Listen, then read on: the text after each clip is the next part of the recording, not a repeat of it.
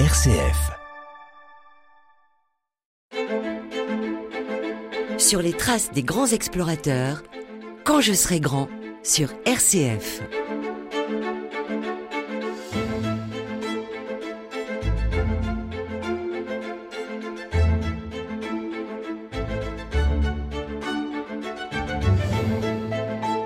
De l'or, de l'or, des montagnes d'or. Voilà ce qui s'affiche à la une des journaux du monde entier ce matin du 8 juillet 1897.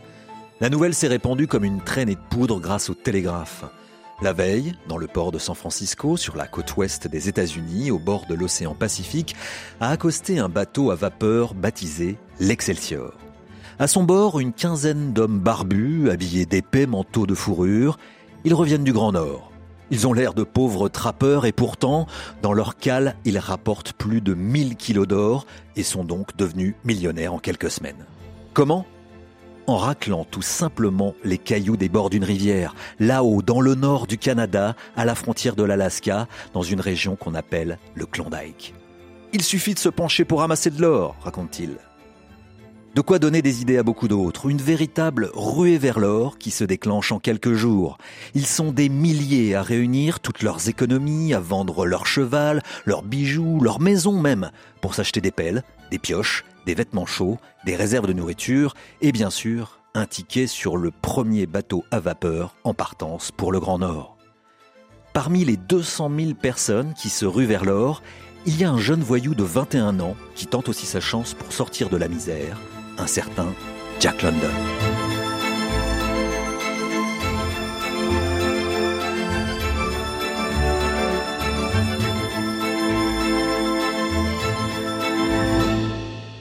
De la misère, il en a connu Jack, dès sa naissance. Flora, sa maman, tombe amoureuse d'un curieux personnage, un astrologue, qui la chasse dès qu'elle tombe enceinte. Elle est tellement malheureuse qu'elle tente même de se suicider par deux fois. Elle accouche finalement de John Griffiths le 12 janvier 1876. Quelques mois après, elle se marie avec euh, John London, qui est veuf et a déjà deux filles. Alors, pour ne pas le confondre avec son beau-père, Flora se met à appeler son fils Jack. La famille ne vit pas sur l'or. Les déménagements se succèdent et John London, ses deux filles, sa femme Flora et son fils Jack finissent par atterrir dans une ferme. Mais bientôt le père London se blesse sur un chantier. Il faut nourrir la famille, alors, même si Jack n'a que 15 ans, il doit partir travailler. Il trouve un premier boulot dans une conserverie de saumon près du port, une usine dans laquelle on met le poisson dans des boîtes de conserve. C'est le travail à la chaîne, 18 heures par jour, à 10 cents de l'heure, l'horreur. Alors, au bout d'un mois, Jack en a sa claque. Il démissionne il emprunte de l'argent à son ancienne nounou et il s'achète un petit voilier, le Razzle Razzle, et il devient pirate. Pirate de parc à huîtres. Il dévalise les précieux coquillages qui sont cultivés dans toute la baie de San Francisco pour les revendre clandestinement. Jack découvre alors la vie des bas-fonds du port, les tavernes, les caïds, les embrouilles et l'alcool, bien sûr.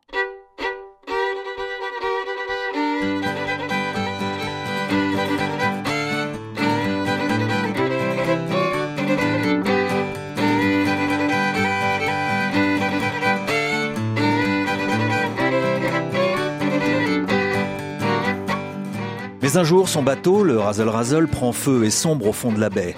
Il faut retrouver du boulot, et comme Jack est prêt à tout pour gagner quelques dollars, il change de bord. Il se fait embaucher par la California Fish Patrol, la brigade policière qui chasse les braconniers de la mer. Bref, il se met à poursuivre des gars comme il était hier. Mais lui, son truc, c'est la liberté. Il veut repartir en mer, alors il se fait embaucher sur un baleinier, un gros bateau qui part chasser les phoques dans la mer de Bering près des côtes du Japon. Il découvre les marins de haute mer, leurs récits fabuleux de tempêtes et d'aventures, des histoires qui l'inspirent, et à son retour, il écrit une première nouvelle et gagne même un prix littéraire décerné par le San Francisco Morning Call, un journal local. Mais écrire ne nourrit pas son homme, et sa famille est en ruine. Alors, il repart à l'usine, une centrale électrique à charbon cette fois, où il doit charger à grands coups de pelle le minerai noir dans de grands fours brûlants. Way up in the mountains on the high timber line, There's a twisted old tree called the bristlecone pine. The wind there, it's bitter and cuts like a knife. And keeps that tree holding on for dear life. Mais en Californie, c'est la crise économique. Il se retrouve très vite au chômage. Et il se mobilise pour aller manifester avec les syndicats et les militants du tout nouveau Parti socialiste devant la Maison Blanche à Washington.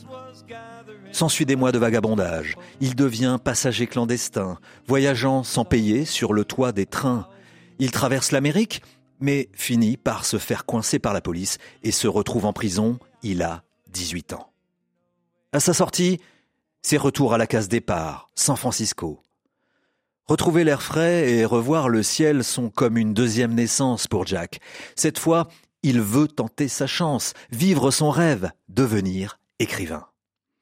Il revient au lycée, publie ses premiers articles dans le journal de l'école, il rentre même à la prestigieuse université de Berkeley, mais faute d'argent, il doit abandonner ses études. C'est là que vient frapper à sa porte une opportunité en or, littéralement, celle de l'Excelsior, ce bateau à vapeur chargé du précieux métal jaune venu du Grand Nord. Alors, comme tant d'autres, Jack se dit Et pourquoi pas moi?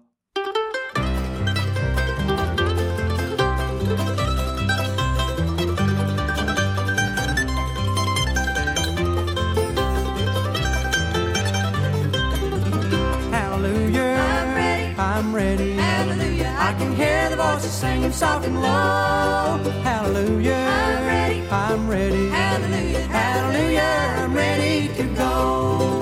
In the darkness of night, not a star was in sight on a highway that leads down below. But Jesus came in and saved my soul from sin. Hallelujah,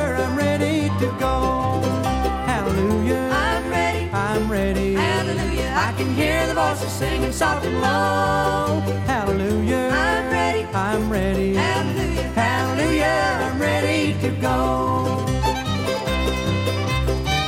Sauf qu'avant de trouver de l'or, il faut réunir de l'argent pour s'acheter du matériel et un ticket de bateau à vapeur vers l'Alaska. Ni une ni deux, Jack va frapper à la porte de sa demi-sœur qui s'est mariée à un homme plus âgé qu'elle et il trouve les arguments pour le convaincre. Pris lui aussi par la fièvre de l'or, il décide d'hypothéquer sa maison pour financer l'aventure. À peine trois semaines plus tard, Jack et son beau-frère embarquent sur un bateau à vapeur baptisé le SS Umatilla, direction l'Alaska. Après trois semaines de navigation, ils débarquent sur la petite plage de Daï. Ils sont déjà des centaines d'apprentis chercheurs d'or près de la plage. Une véritable ville de tentes est sortie de terre sur le champ qui borde la plage, entourée de montagnes de caisses en bois bourrées de matériel, des chiens de traîneau qui hurlent à la mort, et même des chevaux qu'on décharge des bateaux. Et c'est là que les choses se compliquent. L'endroit où on peut trouver l'or se trouve à 1000 kilomètres de là, dans l'intérieur des terres, près d'une petite ville baptisée Dawson City.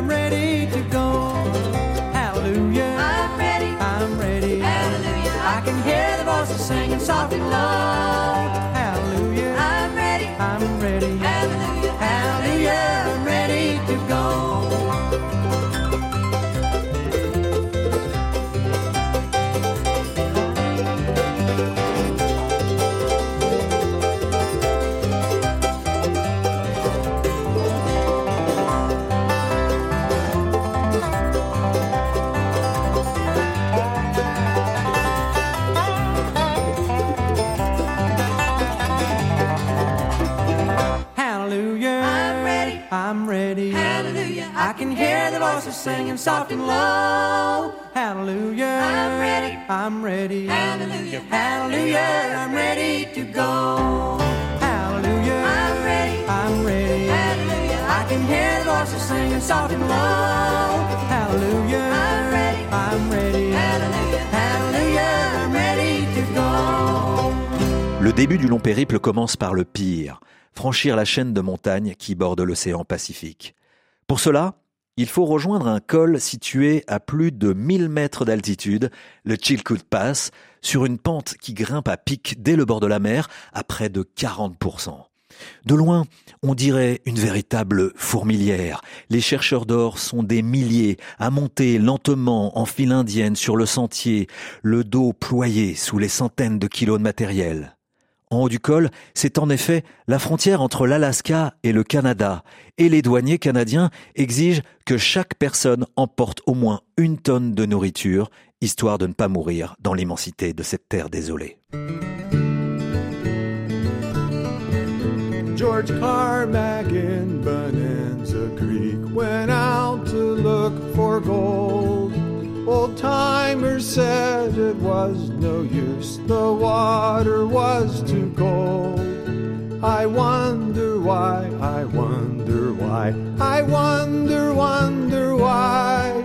They said that he might search that creek until the world would end. Une fois le col franchi, l'aventure n'est pas finie. Ni route, ni sentier dans les immenses forêts du Grand Nord. Une seule voie de circulation était comme hiver, les rivières. Encore faut-il avoir une embarcation.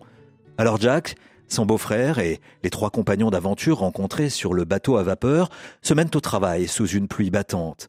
Ils abattent des arbres à la hache pour se construire des canoës. En quelques semaines, le chantier est terminé et nos apprentis chercheurs d'or se lancent sur la rivière Yukon. Par moments, pour franchir les rapides, ils doivent accoster, porter sur leur dos au milieu de la forêt les canoës et le matériel pour contourner les chutes d'eau. Il leur faudra au final plus de deux mois et demi pour relier San Francisco à Dawson City. They said the willows on the creek the other way would bend, and not enough gold he would find a postage stamp to send. I wonder why, I wonder said that he might search that creek until the world would end.